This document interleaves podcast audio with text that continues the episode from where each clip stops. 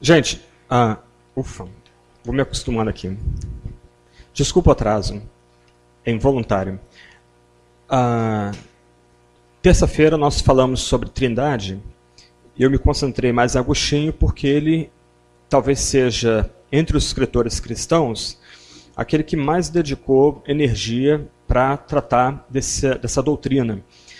Ele escreveu mais alguns outros livros onde ele trata da doutrina, por exemplo, Confissões, um, um trabalho autobiográfico que ele escreve aí uh, já no tempo dele como bispo.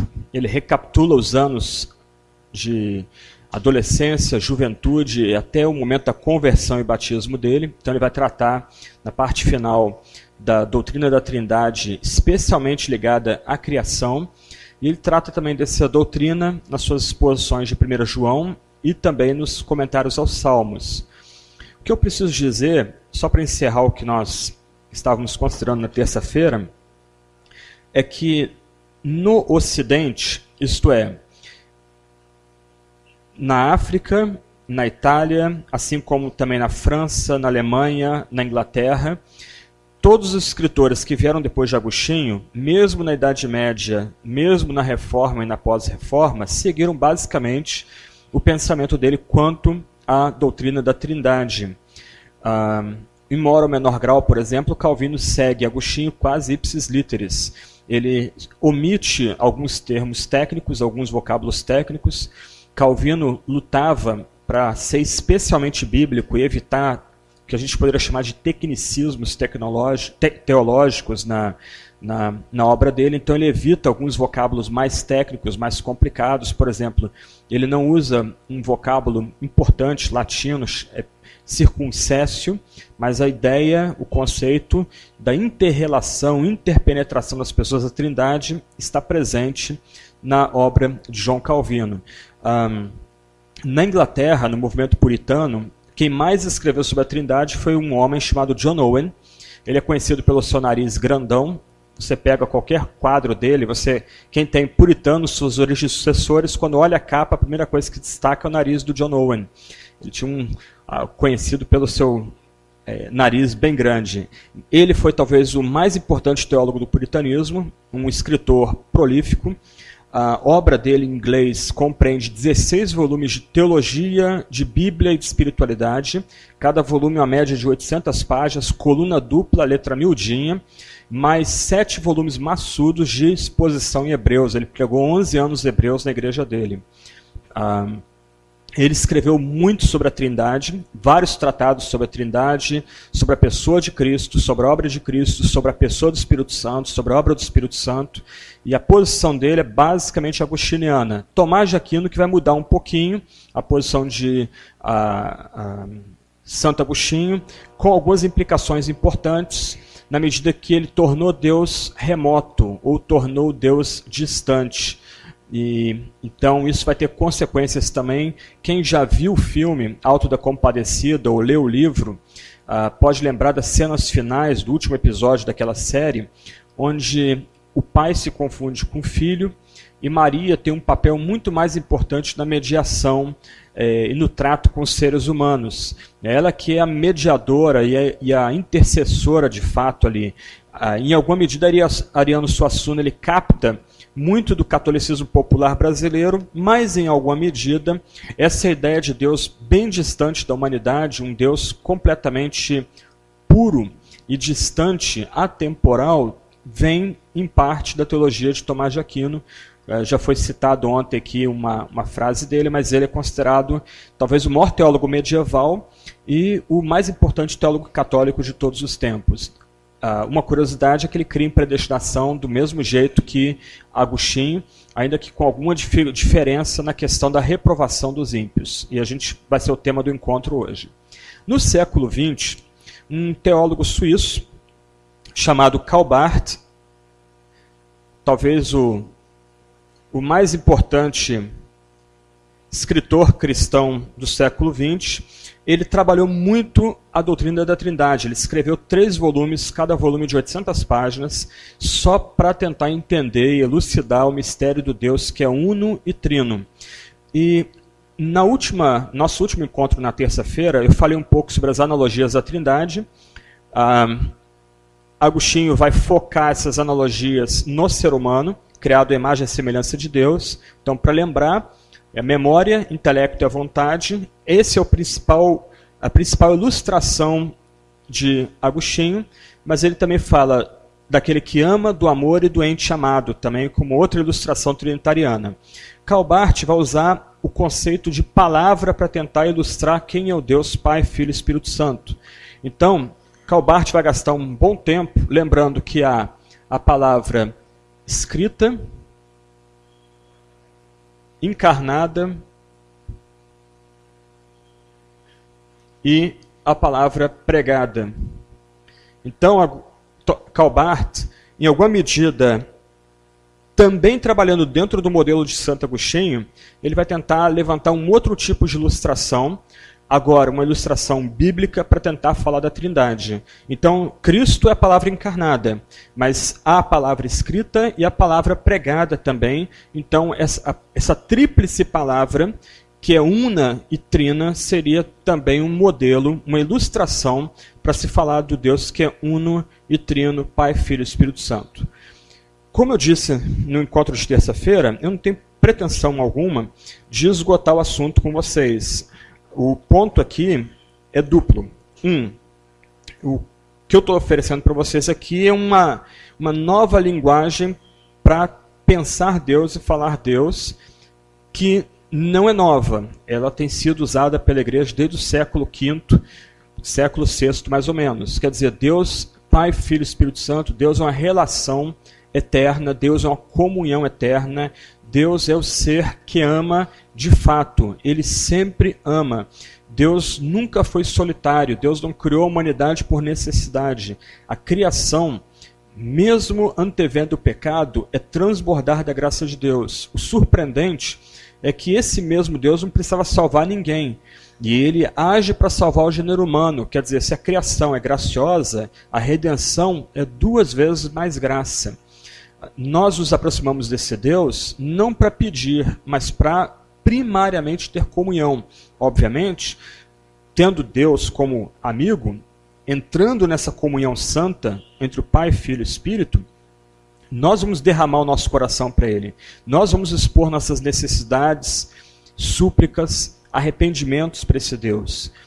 E Ele vai usar a nossa oração como canal, como meio pelo qual as bênçãos que Ele quer nos dar virão. Não há outro meio pelo qual a gente vai receber o que a gente precisa, senão oração. Mas a oração começa nele. É Ele que ordena a oração como meio, é Ele que envia Jesus como mediador da oração, é Ele que derrama o Espírito como aquele que intercede por nós e que nos estimula a oração. Experimenta orar sem o Espírito Santo. Coração frio. Não ora.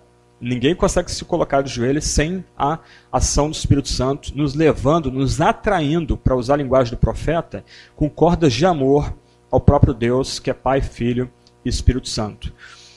Saiu disso a heresia. Okay? Então a gente descartou o modalismo, o sabelianismo, o docetismo, o arianismo. No final, gente, aqui a questão não é nem tanto de entender, mas de receber.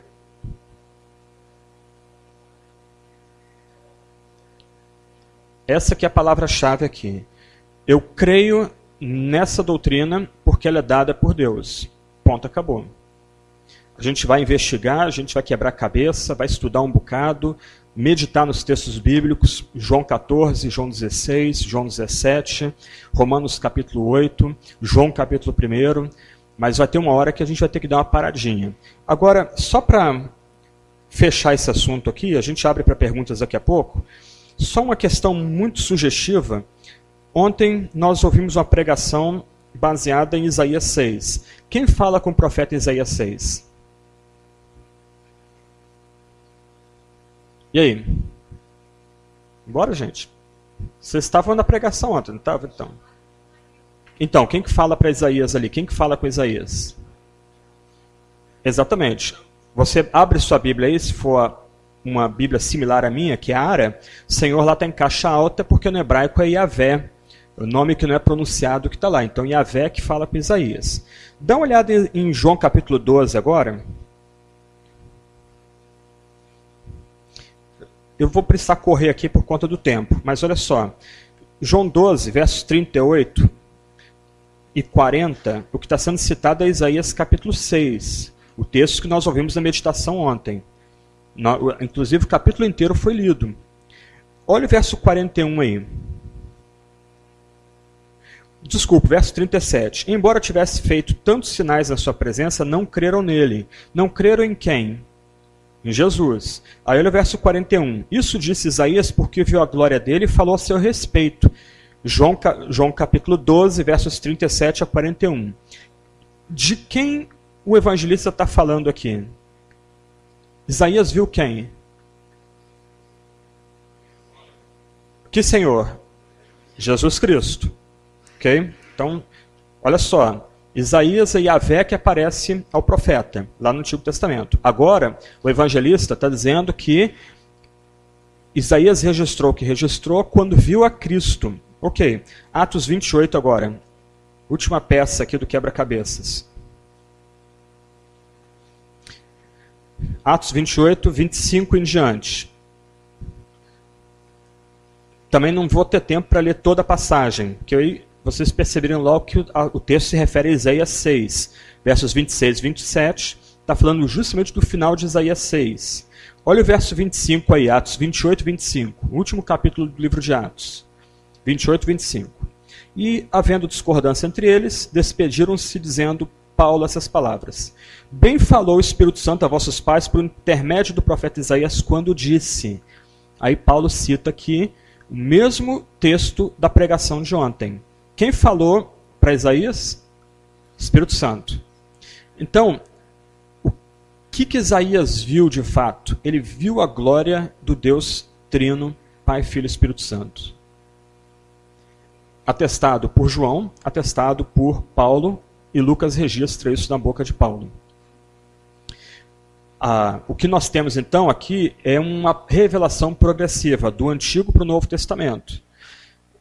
Me parece que Deus não revela a Trindade no Antigo Testamento por conta da proximidade com os, as várias religiões das nações ao seu redor e por causa da tendência do povo a cair no que algumas pessoas chamam de.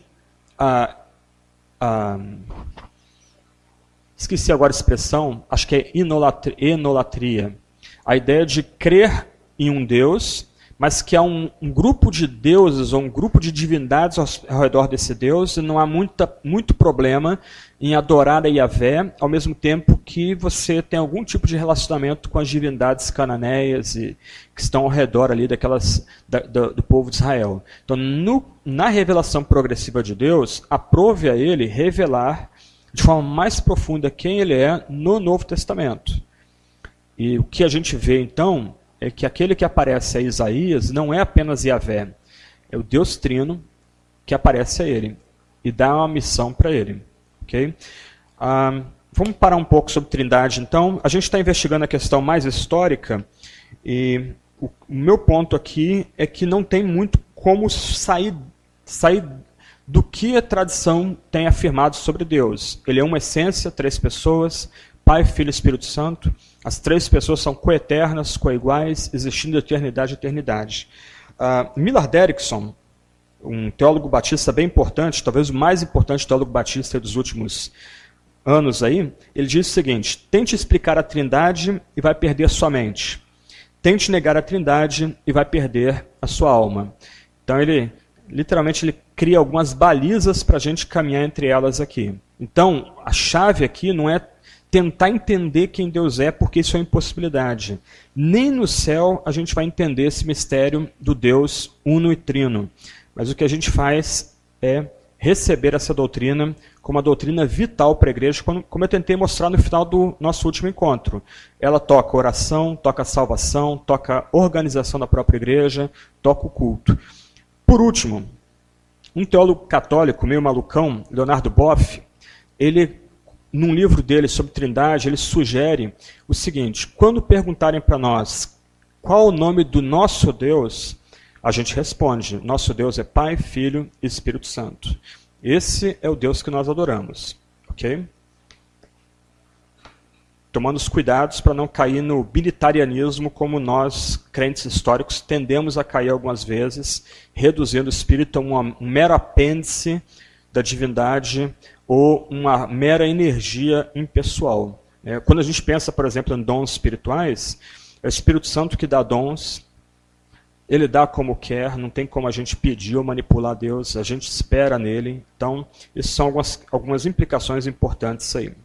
Ok, vamos falar então da doutrina da graça na história da igreja. Ah, Após o período apostólico, você tem o chamado período dos pais da igreja, que eu já comentei um pouco sobre eles na segunda-feira. Foram aqueles escritores que sucederam os apóstolos, que lutaram pela ortodoxia, se tornaram conhecidos como doutores da igreja também, pregando, escrevendo, ensinando, catequizando, traduzindo a Bíblia para a linguagem do povo comum. E no período que vai de 100 depois de Cristo, isto é, ao final do período dos apóstolos aí, Apocalipse já foi escrito, até o período aí de 300, 400 depois de Cristo, a igreja não havia pensado ou meditado com profundidade sobre a doutrina da graça. Os, os dois polos de debate principais é, foram justamente o que nós acabamos de ver nos últimos dois dias: Bíblia autoridade, canonicidade, inspiração, a preservação da tradição e a doutrina da Trindade. Esses foram os assuntos que realmente assim mexeram com os brios da igreja. A igreja concentrou toda a sua atenção nesses assuntos. Até então, a controvérsia que vai envolver Santo Agostinho ou Agostinho, bispo de Pona, a igreja realmente tinha uma postura extremamente ambígua e algumas vezes complicadas sobre a doutrina da graça. Por exemplo, alguns é, desses escritores cristãos primitivos, eles falavam de Cristo como inaugurando uma nova lei e dando uma nova lei, muitas vezes contida nas bem-aventuranças.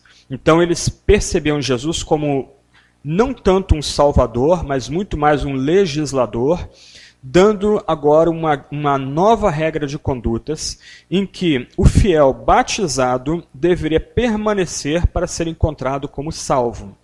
Isso, alguns escritores desse período eh, tratavam a doutrina da graça nesse gênero, nesse, nesse nível aí. Ah, a ideia, então, por exemplo, que pós-batismo haveria pecados sem remissão. Ah, por exemplo, ah, negar Jesus diante da perseguição do Estado. Entregar o pastor para a, a, a polícia do Império Romano. Dar o endereço da casa onde a igreja se reunia para culto. Entregaram a biblioteca cristã para as autoridades romanas. Adultério. Esse tipo de pecado, aborto, esse tipo de pecado era considerado sem remissão quando cometido depois do batismo. Batismo, inclusive, às vezes, para alguns desses pais, se confundia com a própria regeneração. Então a ideia é que você tem uma teologia de batismo altamente elaborada. Ah, algumas regiões a pessoa levava seis meses para ser batizada, como, por exemplo, na Turquia, na Grécia. No Egito, na Síria, a pessoa levava três anos preparando-se para o batismo. O batismo era o grande evento da comunidade. Geralmente era feito no rio, com água corrente. Na ausência de água corrente, como eu disse, segunda-feira, era feito nas catacumbas por aspersão. E a ideia, por exemplo, é que quando a pessoa era batizada, geralmente ela era batizada nua, ela entrava na margem do rio tirando suas roupas velhas, entrava no rio, era batizada pelo bispo, saía do outro lado recebendo roupas novas, simbolizando bem dramaticamente essa mudança de natureza, essa mudança de pele que o cristão provava. Mas não só isso, a ideia de alguns desses pais uh, é que a pessoa era regenerada, isto é, o Espírito Santo era derramado por meio da água batismal. Então, a pessoa, num caso de batismo por, aspersão, a pessoa se ajoelharia e estaria em volta dela a igreja, ela tiraria as roupas dela até a cintura, a pessoa viria com a concha e aspergeria água sobre ela, e a ideia é que o Espírito Santo está sendo derramado de forma imediata sobre aquela pessoa. Ah, com essa ênfase legalista, hum, comportamentalista muito forte, havia pouca noção da perseverança dos crentes ou dos santos a noção comumente aceita, até a época de Agostinho, é que isso era um dom, a ideia da perseverança era um dom, o crente tinha que ser vigilante, o crente tinha que ser perseverante, por um lado, mas em momentos já puro, como por exemplo na, numa perseguição do Império Romano, Deus concederia para o fiel o dom da perseverança e ele poderia perseverar até o fim. Por isso, quando alguns crentes nesse período, por causa do alto valor que passou a ser dado aos mártires, como uma espécie de elite dentro da comunidade cristã a ser imitada. Quando alguns crentes, tendo esse tipo de noção, começaram a procurar o, os, as, os guardas imperiais para se entregar para ser martirizados, e aí passavam vergonha porque não aguentavam a tortura, cediam diante da, da, da dor, da provação. Então isso foi muito enfatizado, você não pode se entregar. Se entregar é loucura, é soberba, porque é Deus que permite que o fiel seja preso, porque Deus mesmo vai conceder o dom da perseverança para aquele fiel. Algumas vezes você vai encontrar escritores cristãos, como Primeira de Clemente, que são, entre aspas, calvinistas. Eles vão falar da divina eleição, da é, a soberania de Deus sobre a vida dos salvos, é Deus que elege, Deus que predestina, os crentes são escolhidos soberanamente em Deus, mas outros crentes, especialmente os apologetas como Justino, dariam muito valor ao livre-arbítrio, porque na cultura grega e romana havia-se muito a noção do determinismo dos deuses. Então, o que acontecia com você é porque aquilo estava determinado pelas divindades, Júpiter, é, Mercúrio e etc, etc. Marte, por aí vai, o deus da guerra. Então agora você tem o poder, vou chegar lá daqui a pouco, você tem o poder de transcender esse aparente determinismo das potestades. E aí você tem como escolher a Jesus, você tem a opção de é, abraçar Cristo. O ponto aqui, isso é controverso, é que geralmente esse uso do livre-arbítrio está muito mais ligado nos pais antigos ao problema do mal, nem tanto à soteriologia. Então, nota: a humanidade é vista como escravizada pelas potestades, problema do mal. A, as, a humanidade é vista como escrava das potestades, só que por meio do livre-arbítrio a pessoa pode se afastar dessas potestades. E aí entra um, um outra, outra questão chave aqui alguns pais, e aqui é o, a, a grande questão que vai gerar o problema que Agostinho vai ter que resolver depois, alguns pais diziam o seguinte: o ser humano dá o primeiro passo por meio do sua, seu livre-arbítrio, e aí o Espírito Santo vem para cooperar e agir com aquele livre-arbítrio, levar a pessoa a abraçar a Jesus Cristo e vir a submeter essa nova lei. Outros pais principalmente no Oriente, Turquia, Grécia, Egito, eles diriam o seguinte: é o Espírito Santo que ilumina a razão, aí a pessoa é desperta para sua escravidão existencial a essas potestades, que é o que são os deuses romanos, e aí ela usa seu livre-arbítrio para ir na direção de Deus. Então, no, no Ocidente latino, a ênfase está muito mais presente no livre-arbítrio e o Espírito Santo respondendo ao livre-arbítrio. No Oriente, a ênfase está muito mais no Espírito Santo vindo ao intelecto, iluminando o intelecto e levando o livre-arbítrio a agir na direção de Deus. Só que não há nenhuma definição ou conceituação mais precisa sobre sistemas tão complicados como predestinação, o que, que vem a ser livre-arbítrio, etc, etc. E a ideia, a noção de livre-arbítrio circunscrita principalmente ao problema do mal. Por que Deus determinou o mal na criação? De onde o mal surgiu? Do livre-arbítrio dos seres humanos. Essa defesa clássica você vê no Tratado de Santo Agostinho chamado do livre-arbítrio também publicada em língua portuguesa. Então ele não está defendendo que o ser humano pode usar o livre-arbítrio para chegar a Deus. É desculpa, uh, esse livro foi escrito no começo da carreira de Agostinho, é um dos primeiros livros dele. O que ele vai defender é que o, o mal entra na criação por causa da escolha pecaminosa de Adão lá no paraíso. Então, na medida que Adão e Eva escolheram pecado, então o mal entra na criação. E na verdade, Adão e Eva escolheram o mal. O mal, então, é conceituado como a privação do bem. Ou, colocando de outra forma, o mal é uma paródia, o mal é uma caricatura para Agostinho. A ideia dele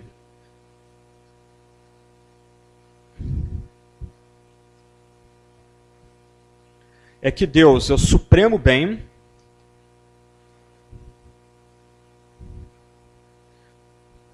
E tudo mais é derivado dele. O que, que é o mal? O pecado. Aqui embaixo. No fim da escala. Amor, bondade, beleza, etc. O que, é o pecado? O pecado é uma caricatura da maldade. Então o pecado, para Agostinho, também não tem existência própria, ele só sobrevive enquanto caricatura. Mas onde o pecado surge? Por causa da escolha pecaminosa de Adão e Eva, que vai trazer maldição para toda a humanidade, eu já estou me adiantando um pouquinho.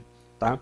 Mas o fato é que, no começo da sua carreira, Agostinho compartilhava da mesma ambiguidade que outros pais também tinham quanto à questão da salvação. Quem começa a salvação? Quem garante a salvação? O homem tem algum papel na salvação? Quais os efeitos do pecado na razão, nos afetos, na própria vontade? Qual a nossa ligação com nossos primeiros pais, com o que aconteceu no jardim do Éden? Como nós encontramos cura para o nosso mal sem par que nós carregamos desde o nosso nascimento? Esse é o tipo de pergunta que está na cabeça de Agostinho, ele vai lutar para responder e vai ser talvez o, a grande polêmica da vida dele, não é Trindade, que nós vimos na terça-feira. A grande polêmica dele é justamente com a questão da graça. E como isso vai surgir? Surge com um homem pouco conhecido chamado Pelágio. Ah, não se deve confundir ele com um papa do mesmo nome, ah, do século VI, um bispo de Roma chamado Pelágio. Esse homem Pelágio, final do século IV, mais ou menos, ele era inglês, desembarcou na França e por conta das invasões bárbaras e das pressões dos bárbaros do império, ele acabou chegando em Roma. E chegando em Roma, ele ficou horrorizado com o cristianismo pop prevalecendo ali.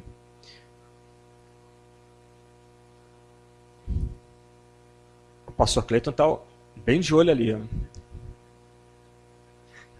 Então, ele, chegando em Roma, ele realmente ficou muito desconfortável e chocado com o baixo padrão moral dos cristãos. Muitos deles buscando cargos eclesiásticos meramente pela questão de poder, outros ah, vivendo vidas descuidadas, muitas vezes levianas como cristãos, e ele era já um monge muito rigorista, ninguém nunca tocou o caráter de Pelágio, e ele res resolveu tentar lutar com essa questão. E a solução dele foi tentar colocar toda a responsabilidade da situação moral, da, da luta, do drama pela santificação no ser humano. Então, o que, que ele veio a ensinar? O ensino dele pode ser resumido aí basicamente em quatro pontos principais. Primeiro ponto que ele vem ensinar é que não há nenhuma ligação entre nosso pecado e o pecado de Adão. Adão é um exemplo do que acontece com cada um de nós quando nós escolhemos desobedecer a Deus. A palavra desobedecer aqui não é não está colocada de forma descuidada, tá? Ela é importante. Já vou explicar por quê. Então, primeiro ponto, não há nenhuma ligação entre nosso pecado e o pecado de Adão. Ele é simplesmente uma parábola, um modelo do que acontece com a gente quando nós escolhemos desobedecer o próprio Deus. como é que nós desobedecemos a Deus? A resposta dele é por causa do nosso livre-arbítrio. Todo ser humano é criado livre. E a ideia aqui é que a, o ser humano é autônomo. Isto é, as escolhas do ser humano são completamente livres, não são determinadas por nenhuma razão interna ou externa. Se isso embolou o meio campo, daqui a pouco vai ficar mais claro quando eu for contrapor Pelágio a Agostinho. Pelágio não era um teólogo, um filósofo muito refinado. Tá? Então esse é um ponto importante também. Segundo ponto, a ação de Deus é basicamente reativa, isto é, Deus escolhe baseado na previsão, presta atenção agora, de fé e obras. Então Deus antevendo que você escolheu a Ele, ou escolheu seguir as leis dele, e que você escolheu ter fé nele, e que você tem perseverado nesse caminho, então Deus conta você, ou tem você como um eleito, como escolhido. Então esse é o segundo ponto dele, a eleição se dá pela previsão da fé, mas também das boas obras. Terceiro ponto, a graça já foi dada na lei. O que Cristo veio foi inaugurar uma nova lei. E toda a graça está contida nessa lei. Então, não há nenhum conceito aqui de graça convencedora, graça irresistível, graça capacitadora ou graça regeneradora. A questão é: a graça foi dada na lei, na lei dada no Sinai, a lei dada no Sermão do Monte. Quando eu abraço a Cristo e me empenho em obedecer essa lei e ajo para obedecer essa lei, então eu sou contado como um cristão. Está percebendo? Vários de vocês já aprenderam sobre as doutrinas da graça, fé reformada, principalmente os membros aqui de Parquelândia, os irmãos presbiterianos, mas entende que é um. Você consegue notar que é um encadeamento lógico o ponto dele, a gente, a gente vai rejeitar o argumento dele, mas a gente tem que entender o argumento dele. Ele olha para a igreja dele, é igual a nossa igreja. Taxa de divórcios altíssima, corrupção dentro da igreja, gente indo para a igreja por causa das benesses que vêm para a igreja. Qual foi a resposta dele? Colocar todo o peso da salvação no ser humano. Então, para ele, a graça é dada na lei. Jesus vem para dar uma nova lei, qual o nosso papel se queremos ser salvos e contados como cristãos? É nos empenhar em cumprir essa nova lei. Logo, último ponto. Nós podemos cair da graça. E em alguns casos, cair de forma sem, irremissível, sem perdão. Na medida que você deixa de se empenhar na lei, você pode cair irremediavelmente e ser contado agora como um reprovado. Ok? Então a, a, a ideia aqui é exortar o fiel a obedecer, a vigiar e obedecer constantemente a nova lei dada por Cristo no Calvário. E quando você se empenha, você já está experimentando a graça. Quando você cumpre a lei, você está experimentando a graça, porque a lei é a palavra da graça para Pelágio. Ok? Tá. Só uma ilustração aqui. O, talvez o, o mais importante discípulo de Pelágio foi um homem chamado Juliano de Eclano. Esse homem, entendendo o princípio de Pelágio, e já aliado a algumas ideias esquisitas sobre sexo que já estavam circulando na igreja naquela época, ele casou e antes do casamento, pouco antes do casamento, ele fez um voto com a sua esposa de que eles nunca teriam relações sexuais porque já havia um, um, entendimento em alguns círculos da cristandade de que o pecado tinha entrado na humanidade por meio das relações sexuais de Adão e Eva. E por isso o pecado se espalhou pelo resto da humanidade. Mas o que está por trás disso, dessa rejeição, não só da procriação, mas do próprio sexo como a dádiva divina? A ideia de que, pelo seu rigor, pela sua disciplina, pela forma como você mortifica seus desejos, é que você vai para o céu. Ok? Então, em alguma medida, Pelágio está levando as últimas consequências, a confusão presente na igreja antes da vinda de Agostinho. E vai ser curioso, ah, católicos não gostam muito desse ponto, mas eu acho interessante. Quando a controvérsia está no auge, literalmente, em bom português, o pau comendo solto, porque foi o que aconteceu, uma briga violenta de todos os lados, um tiroteio de todos os lados, é, muitos teólogos e, e mestres entrando naquela briga, um papa, no começo, fica do lado de Pelágio. Isso é muito curioso, porque o que Pelágio estava expondo, ou o que Pelágio estava fazendo, melhor dizendo, era sistematizando as contradições e, e, e, problemas contra a doutrina da graça na igreja antes dele. Aí Agostinho escreve uma carta ao Papa. E o Papa vira, muda a opinião dele. Aí, aí sim, Agostinho vai dizer: olha, o Papa falou, a igreja escuta.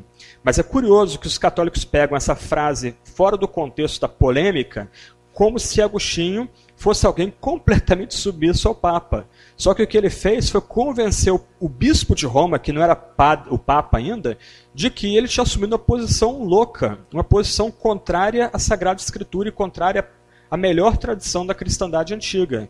E aí, depois que o Papa ou o padre de, o bispo de Roma muda de opinião, ele diz: ó, a gente tem que escutar ele ele representa a cristandade. Então, esse é um, é um, ponto curioso dessa controvérsia que tocou até mesmo a estrutura e hierarquia da igreja. Diferente de algumas pessoas que querem dizer, ah, isso aí é coisa de teólogo, não vamos debater isso, não vamos pregar o evangelho, isso é uma questão que toca a própria mensagem cristã, toca, toca o próprio evangelho, não é uma questão periférica.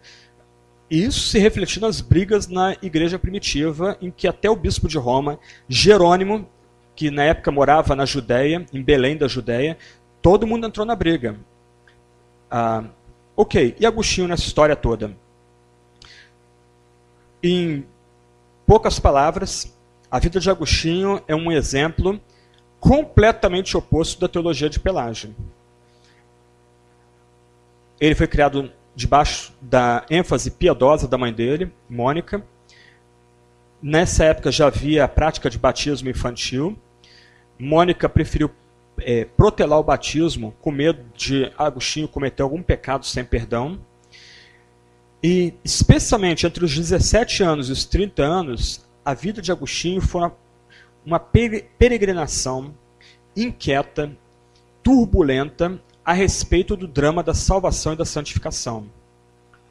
Ele tentou isso no maniqueísmo, tentou isso no neoplatonismo, e somente mediante a pregação de um homem chamado Ambrósio, que era pastor na cidade de Milão, na Itália, é que literalmente a mente e o coração dele se abriram e ele veio se dobrar ao Evangelho.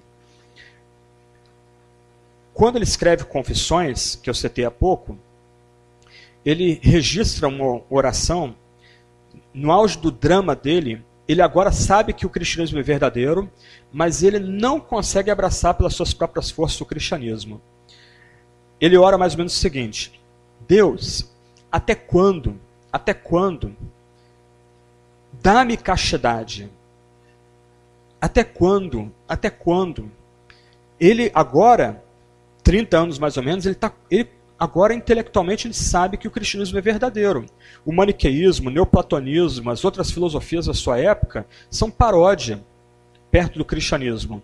O cristianismo é superior em todos os aspectos, intelectualmente, na sua base de fé, que é a Sagrada Escritura. Já falamos até o que Agostinho pensava sobre a Bíblia na segunda-feira, mas o coração dele não conseguia ser, vou usar uma expressão aqui, enternecido pela graça. E no auge dessa briga, ele está lendo Romanos, na, numa casa de retiro. E ele fica frustrado, arrasado, porque ele está brigando com Paulo. Ele entende Paulo, mas aquilo não, não parece que não sai daqui para cá. Aí ele pega a Bíblia, joga num canto. A Bíblia cai no pé de uma árvore.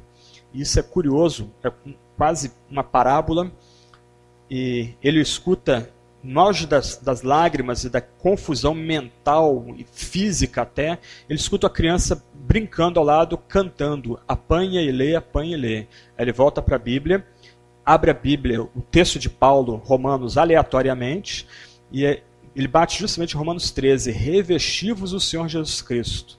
Ele diz que naquela hora tudo mudou. Toda a vida dele mudou, completamente. O que estava já na, convenceu ele intelectualmente, de repente desceu para o coração dele e deu não só um conhecimento novo, mas uma apreciação, um amor totalmente novo pelo Criador de todas as coisas, pelo Salvador do gênero humano e pela, pelo Espírito Santo que estava operando nele naquele momento. Ok, Agostinho já era bispo em Hipona, nessa época. Hipona, ah, eu falei de Irineu de Leão na segunda-feira, a cidade onde Agostinho era bispo era uma cidade pequenininha, porque Hipona Régia ela era mais conhecida pelos, pelo teatro onde os cavalos corriam. Quem viu Ben-Hur deve lembrar aquela corrida de bigas e quadrigas. A cidade era mais conhecida por aquilo do que por qualquer outra coisa. E é Agostinho que vai botar a cidade no mapa. Isso é curioso. Então, Agostinho está fazendo o trabalho dele bispal e de repente começa a surgir na paróquia dele esses textos e flashes do que Pelágio estava ensinando em Roma. E aí ele é chamado para a luta.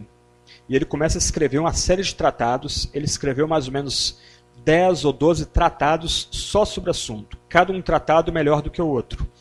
E a resposta de Agostinho a Pelágio foi ampla, completa e, na minha opinião, minha posição, radicalmente bíblica. Agostinho vai brigar com a exegese. Ele quer de fato entender o que o texto tem a dizer a respeito dessa controvérsia. Qual foi a resposta de Agostinho ao problema levantado por Pelágio? Quatro pontos, você pode botar até em coluna lado a lado. O primeiro ponto é que a humanidade foi criada boa em Adão, só que a partir da queda de Adão, o pecado se espalha por todo o gênero humano. Todos nascem pecadores a partir de Adão. Num nível mais profundo, talvez em teologia sistemática vocês vão ter que rever isso, a posição dele foi consertada e aperfeiçoada por Calvino na Reforma. Ah, mas na raiz, a, a, resposta de Agostinho ao problema do pecado do mal é bíblica. Dê depois uma, uma lida, depois em Romanos 5, 12 em diante. Porque como um pecou, todos pecaram, e por isso a morte se espalha a todos os homens. Estou parafraseando a passagem bíblica aqui. Agostinho ressaltou que há uma ligação entre o pecado de Adão e o nosso pecado. Puxa, mas isso não é justo? Pelágio diria. Aí Agostinho retrucaria. Ué, mas o pecado de um pai de família não tem, não tem consequências para sua família? o pecado de um político corrupto não tem consequências para toda uma população? Nós estamos irremediavelmente ligados. Nós todos estamos conectados. Adão caiu, todos nós agora caímos nele. Em pecado fui gerado. O grito existencial de Davi no meio da, da loucura do pecado com Betseba. Em, peca, em pecado fui gerado. Logo, se Adão tinha um livre-arbítrio, nós não temos mais liberdade. Vamos entender isso aqui.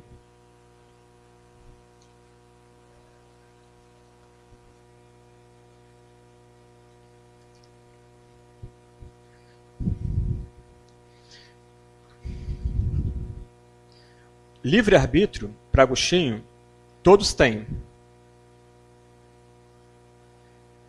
Olha só, eu acho curioso, quando a gente está debatendo essas questões, são bem complicadinhas, as pessoas usam os vocábulos sem dar o significado delas. Ah, eu tenho livre-arbítrio. O que, que tem. O que, que significa? Ah, liberdade de escolha. Será? Ok. Então, em Adão, o Adão tinha um livre-arbítrio. Ele experimentava escolhas. E esse livre-arbítrio era livre. Isto é, como Adão foi criado originalmente bom, ele podia e fazia escolhas moralmente boas. Porque ele foi criado como um ser bom. Ele foi colocado no ambiente também bom, sem pecado, com exceção daquela árvore maldita que vocês conhecem já a história. Só que a partir da queda de Adão, nós continuamos com livre-arbítrio, nós continuamos fazendo escolhas. Alguns de vocês talvez tenham escolhido lanchar antes de vir para cá, todos escolheram a roupa que viriam para cá, vocês escolheram o trajeto, no nosso caso a gente teve que refazer ou reescolher o trajeto para chegar aqui, só que a partir da queda, nossas escolhas não são mais moralmente livres. Nossas escolhas são viciadas. Nota, aqui é experiência psicológica. Caramba, tá? parece um negócio meio viagem, mas ponto é que Agostinho é brilhante, gente. Ah, ele era refinado, muito além do seu tempo. Então isso aqui é experiência psicológica. Todos nós temos livre-arbítrio, só que depois da queda, não mais livres. Agora, quando nós vamos escolher entre o bem e o mal, sem a graça de Deus, nós forçosamente escolhemos o mal. Está no nosso DNA, nós somos viciados na escolha do mal. Porque nós nascemos em pecado após a queda de Adão. Essa é a primeira resposta de Agostinho. Como sair então desse dilema? Como sair dessa prisão existencial? Se nós escolhemos o mal, mesmo que o próprio Deus apareça a nós, nós não vamos escolhê-lo. Aliás, como o autor contemporâneo disse, se nos fosse dada a oportunidade, sem conversão, sem Cristo e sem Espírito, se estivéssemos diante de Deus, qualquer um de nós, eu incluso, eu, eu incluso, nós mataríamos a Deus, o removeríamos do trono do universo e sentaríamos no lugar dele ali. Isso é alguma coisa primal, isso está no nosso DNA a partir da queda de Adão. Como então? Lembra da experiência de Agostinho narrada há pouco. Como sair disso? É uma armadilha. Humanamente falando, nenhum de nós consegue transcender o seu próprio pecado. Humanamente falando, nenhum de nós consegue largar seus vícios. Lembra da imagem do peregrino? Humanamente falando, nenhum de nós consegue arrancar o fardo que está nas nossas costas é necessário um poder mais forte para fazer isso. Aí a segunda resposta de Agostinho é que se dá pela soberana eleição. Deus escolhe pecadores. Ah, aí, aí, a gente começa a elaborar um monte de contra é, respostas. Ah, isso é fazer acepção de pessoas. Opa lá, se você vai para o texto, a acepção de pessoas está ligada ao campo social. Deus não vê nem rico nem pobre. Deus não faz favor entre rico e pobre. Pode ler, procura lá o texto bíblico. Ah, Deus não faz exceção de pessoas. Está ligado à questão de pobreza e riqueza. O ponto aqui é quem Deus escolhe para Agostinho. Deus escolhe os piores pecadores. Não são os melhores, são os piores. Esses são escolhidos pelo próprio Deus. São Francisco de Assis, o famoso monge da Idade Média, o é curioso. Ah, um monge novo vira para ele já no final da vida dele e pergunta: por que Deus escolheu? Aí ele coça a cabeça e diz: eu não sei. Aí o monge mais novo: tem que ter uma razão porque Deus te escolheu.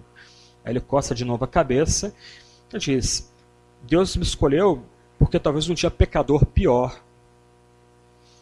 Essa resposta é intensamente bíblica. Você pode ver isso em 1 Coríntios capítulo 1, final lá, versos 28, 29, 30. Deus escolheu não os ricos, os poderosos, mas os fracos, os pobres, os que nada são, para que ele receba toda a glória. Exatamente. Para envergonhar os que são, né? fazer pouco dos que são. Então, a, em nossa prisão existencial, nossa cegueira, coração de pedra, escravidão ao diabo, escravidão ao mundo, viciado em pecado, tendo prazer em, em se chafurdar no pecado, igual um porquinho, é Deus que tem que interceptar o nosso caminho. E aí o que, que ele faz? Ele não arrasta ninguém para o céu pelas orelhas. Um tema recorrente em Agostinho é a beleza de Deus. Esteticamente, não há nada, nenhum ser mais belo que o próprio Deus, Pai, Filho e Espírito Santo. E esse vai ser um tema muito interessante, pouco explorado, mas é muito interessante, Agostinho, a beleza de Deus, o encanto de Deus, o deleite que nós temos em Deus, etc, etc. A terceira resposta tem a ver com a obra do Espírito Santo. E é o que a gente chama de graça irresistível. Mas essa graça irresistível não quer dizer que o pecador é arrastado pelas orelhas para o céu. A graça irresistível significa que o Espírito Santo vem com poder sobre o eleito, tira as escamas de pecado dos olhos desse eleito, internece o coração, isto é, tira o coração de pedra e coloca um coração de carne, rebenta aquelas bolas de prisioneiro, uma estava escrita diabo, outra Jesus, ou desculpa, diabo, uh, mundo e pecado, rompe aquelas pedras e abrindo os olhos nós vemos Cristo crucificado e a beleza do Salvador. E ele se torna então aquilo mais belo que há e se torna irresistível para nós ou para os eleitos. Por isso que talvez o salmista, Salmo 110, ele diga que no dia do seu poder nós responderemos como livres ou li, li, livremente. Quer dizer, naquele dia que o Espírito Santo vem com poder a nós, li, li, dando para nós essa essa luz que só Ele pode dar, rompendo nossa surdez, nossa cegueira, essas bolas que nos cativavam, é que a gente responde a Cristo, a gente corre a Cristo, porque o Espírito Santo agiu previamente em nós. E a última resposta dele, nota que é, é contraponto a Pelágio, é que aqueles que o Espírito Santo operou com poder, esse mesmo Espírito os conduzirá até a glória mesmo lutando ainda com o pecado, mesmo lutando com o diabo, mesmo tropeçando, mesmo às vezes caindo em pecados grosseiros. A prática de pastoral de Agostinho é intensamente misericordiosa. Ele foi um pastor brilhante. A gente conhece ele mais como teólogo, como filósofo, mas ele foi talvez um dos grandes pastores da história da igreja. E é interessante a, a compaixão dele, o cuidado pastoral dele, a, não a tolerância mas do outro lado, o reconhecimento de quão fraco nós somos e como nós dependemos da graça de Deus do começo ao fim. E aqui tem um ponto, uma jogada para mim brilhante, Agostinho. Você lembra que essa época é a época dos mártires e a época dos grandes pais da igreja. Então, homens simples, mulheres simples, os crentes simples, pescadores, artesãos, donas de casa, muitos escravos, eles pensavam: Bom, a, a vida cristã é legal. A gente precisa de Jesus. Jesus dá um novo nome para a gente. Mas eu não consigo atingir o que o mártir faz. Eu não consigo agir como um bispo. Ele é mais santo do que eu. Ele está mais próximo de Deus do que eu. O que, a doutrina da predestinação faz? Aliás, o que Agostinho claramente quer fazer com a doutrina da predestinação? Por assim dizer, democratizar a graça todo crente agora é um vaso de barro preenchido pela graça. Esse crente não precisa mais olhar com a santa inveja para o mártir, ou para a fé do mártir como uma fé superior à sua. Esse crente não precisa olhar para um bispo da igreja, ou para um presbítero, ou para um catequista com santa inveja, porque ele tem um cargo é, mais santo e ele está mais próximo de Deus. Não. Agora, o menor esforço do crente, por mais simples que seja, é determinado para a graça e para a glória de Deus.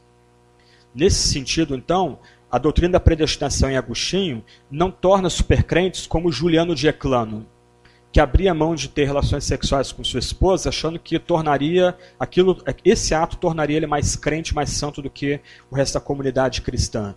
Não, para Agostinho, a predestinação iguala-nos a todos. Todos somos carentes da graça, todos somos vasos de barro, todos somos recipientes dessa graça triunfante, perseverante de Deus. E no mundo cheio de medo e apreensão, Roma está em declínio e Roma vai cair. E um dos grandes sermões de Agostinho é sobre a queda de Roma, um sermão intensamente pastoral e também uma justificação de Deus diante do mal. Uh, o mundo está em convulsão, os exércitos romanos recuando nas fronteiras, os bárbaros estão às portas, a igreja está sendo chacoalhada e provada de diversos, diversas maneiras. Diante de toda essa insegurança existencial, insegurança institucional, insegurança eclesiástica, a graça triunfa. Então, a noção agostiniana da, agostiniana da graça é uma noção de esperança e confiança. Quer dizer, ainda que cercados pelos bárbaros, como Hipona foi, a causa de Cristo vai triunfar. A cidade de Agostinho foi arrasada. Três meses depois da morte dele, toda a cidade foi cercada, já estava em cerco, cercada pelos bárbaros. Três meses depois da morte dele, os bárbaros conseguem penetrar as muralhas, arrasam Hipona. Literalmente, a catedral que Agostinho tanto amava, a cidade que Agostinho tanto amava, foi varrida pelo mapa. Mas nenhum dos filhos espirituais de Agostinho ficou se descabelando por isso. Porque eles sabiam que havia uma pátria nos céus. Havia a cidade de Deus. A cidade dos homens é completamente transitória, que é fundada sobre o amor próprio, o amor egoísta. Mas a cidade de Deus, fundada no ágape, baseada no amor que vem do próprio Deus, essa não é transitória, permanece para sempre. E aqueles que foram alcançados pela graça, os recipientes da graça, vão triunfar com a santa cidade também. Essa é a resposta de Agostinho polêmica explosiva. Ela literalmente convulsionou a igreja. Foi um, um debate que levou 30 anos.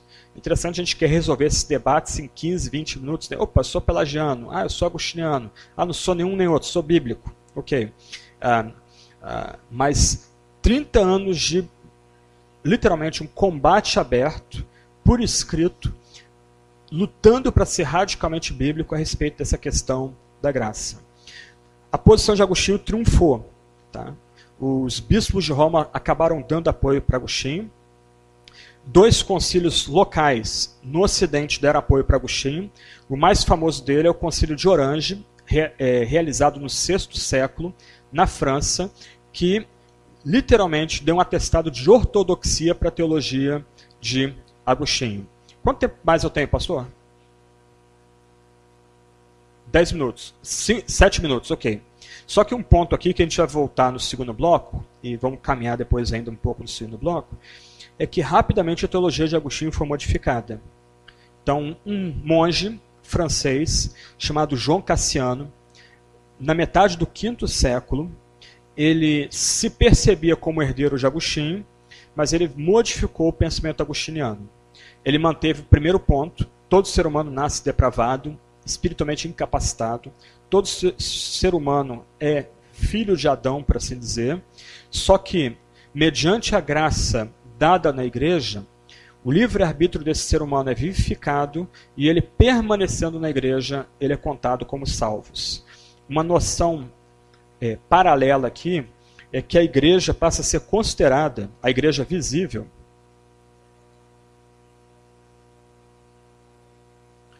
passa a ser igualada ao reino dos céus. Isso vai ter a ver com a doutrina dos sacramentos que eu quero falar daqui a pouco, depois do intervalo. Mas a noção aqui que vai passar para toda a Idade Média, e isso é curioso. Ah, grandes teólogos como João Boaventura, entre outros, eles se achavam agostinianos. Gregório Grande, talvez um dos maiores pastores da igreja, talvez o primeiro papa de fato em Roma, todos eles se achavam agostinianos, mas eles romperam com os outros três pontos da teologia de Santo Agostinho. Eles mantiveram a primeira primeiro ponto, o ser humano é mau, nascido em pecado, espiritualmente incapaz, mas na medida que ele é batizado da infância e recebe graça já na infância, recebe já o Espírito Santo agindo na pia batismal, e na medida que é adulto, ele começa a buscar os sacramentos da igreja, ele consegue ir transcendendo os seus pecados, e se ele per perseverar na igreja, ele encontra a salvação final no último dia. Okay? E essa vai ser a posição que vai prevalecer em grande parte da Idade Média. Apesar do que, não Lutero e Calvino e Zwinglio, eles não redescobriram sozinhos a doutrina da predestinação. Se você ler Tomás de Aquino, Tomás de Aquino cria em um dos lados a predestinação, a predestinação dos pecadores. No que se refere à reprovação, a Tomás de Aquino vai sugerir que Deus é passivo. Isto é, Deus entrega o pecador ao seu próprio pecado e o pecador é que se condena. Anselmo de Cantuária, talvez um dos, para mim, pessoalmente, o mais brilhante teólogo da Idade Média, ele era agostiniano em toda a linha. Todos esses quatro pontos aqui estão presentes na teologia de Anselmo da Cantuária, que é a pessoa que vai mais pensar a pessoa de Cristo e a obra de Cristo na Idade Média.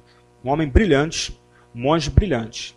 Tomás de Kempis, para quem leu A Imitação de Cristo, um clássico da Idade Média, já naquele livro você vê a questão da dupla predestinação agostiniana sendo ensinada naquele livro. É muito curioso a Susana Wesley, a mãe do John Wesley, o grande pregador metodista arminiano do século XVII, ela recomenda enfaticamente que o filho leia a imitação de Cristo, mas tomando cuidado com o agostinianismo de Tomás de Kempis, que era um monge medieval, um monge da Idade Média.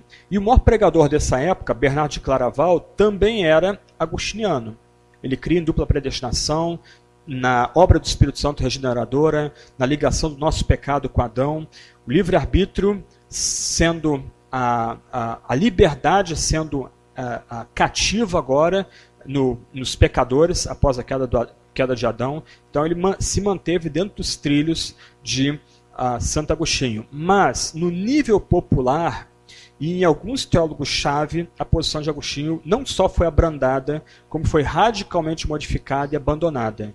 E essa vai ser a posição da, da corrente principal da igreja na Idade Média, e daí vem a teologia dos sacramentos. Eu quero falar um pouco sobre ela, depois Lutero e Agostinho, a Lutero e Calvino, um pouco sobre a controvérsia arminiana, e a gente encerra com Calbart, que tenta dar um outro caminho aí sobre a questão de predestinação e graça no século XX também. Vamos encerrar um pouquinho aí, tem lanche e a gente descansa um pouquinho.